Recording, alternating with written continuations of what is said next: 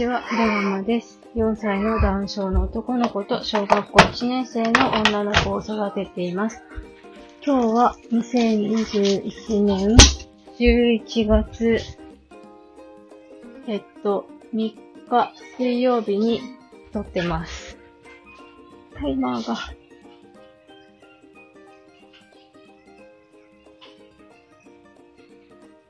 えっと、そう、今日は祝日でお休みなんですけれども、夫が仕事なので、えー家にいます。えー家事をしながら撮ってるんですけれども、今日は、あの、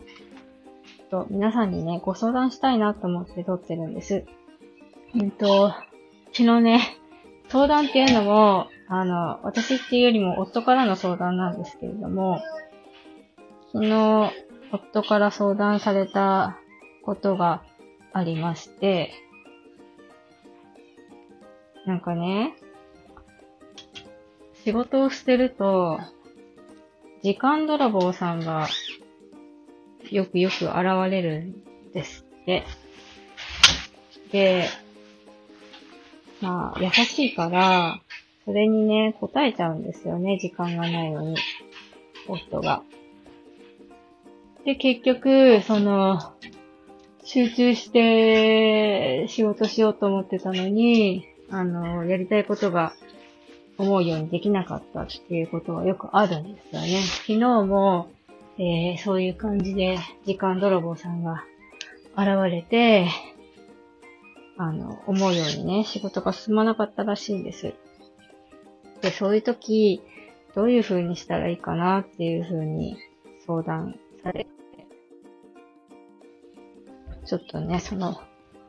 私だけの意見より幅広い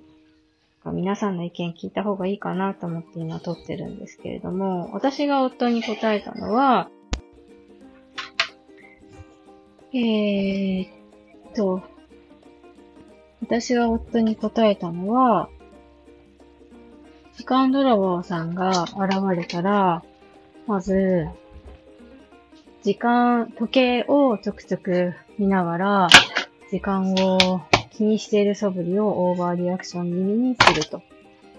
で、5分ぐらいそれやって、それでもまだ時間泥棒さんがわーって喋ってたとしたら、はいって手を挙げて、なんとかさんすみません。今日僕ちょっと急いで仕上げないといけない仕事があるので、後でゆっくりお話聞かせていただくので、今日はちょっとこれで失礼させてもらってもいいですかって言うのはどうで、よどうかなって答えたんですよね。うーん。なんでしょうね。皆さんだったら、どう、どういうふうに答えますか？うーん、なんだろうな。私に、私に対してはね、よくいつも、なんか、LINE でね、余計なこと仕事中に送ってくるなって言うんですよね。あの、なんか嬉しいことあったら共有したいなと思って LINE 送ったりするじゃないですか。まあ LINE だから別に今返事返さなくても、まあ後で返してくれればいいやみたいな感じで送るんですけれども、なんかね、夫はすぐ返さなきゃって思うみたいで、あの、そういうね、どうでもいい LINE を送ると怒られるんですよ。なんか悲しいことがあって聞いてもらいたいなと思って送った時も、仕事中にそんなメール送ってくるなって、仕事の手が止まるからって怒られる、怒るくせに、まあ、